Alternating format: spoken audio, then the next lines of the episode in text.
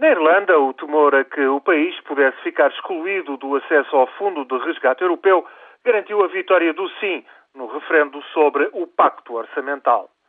Resultados preliminares indicam que entre 55% a 60% dos votantes disseram sim ao pacto, mas este referendo nem sequer mobilizou metade dos eleitores. A Irlanda é o único Estado entre os 17 membros da zona euro a referendar o pacto.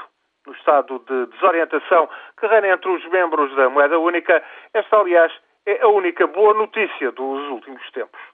Dublin teve de recorrer à ajuda de emergência em outubro de 2010. Recebeu 83.500 milhões de euros para tentar recuperar uma economia em estado de choque depois da recessão de 2008. A recuperação tem sido muito difícil. O desemprego está em 14% e a atividade económica ainda está abaixo dos níveis do final de 2007. Aprovar o Pacto Orçamental, que visa sobretudo impor barreiras legais a déficits excessivos, foi apresentado como uma garantia de eventual ajuda para o caso de, no final do próximo ano, a Irlanda não conseguir voltar aos mercados para se financiar.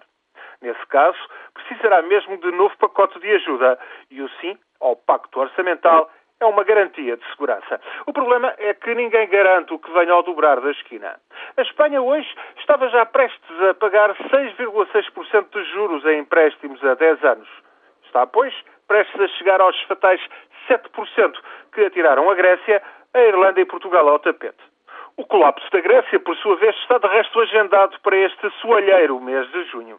Depois, a incerteza é tamanha sobre o que possa acontecer se ocorrerem falências em cadeia de bancos europeus que dos Estados Unidos e da China chegam cada vez mais apelos para alguma ação concertada por parte dos países da zona euro.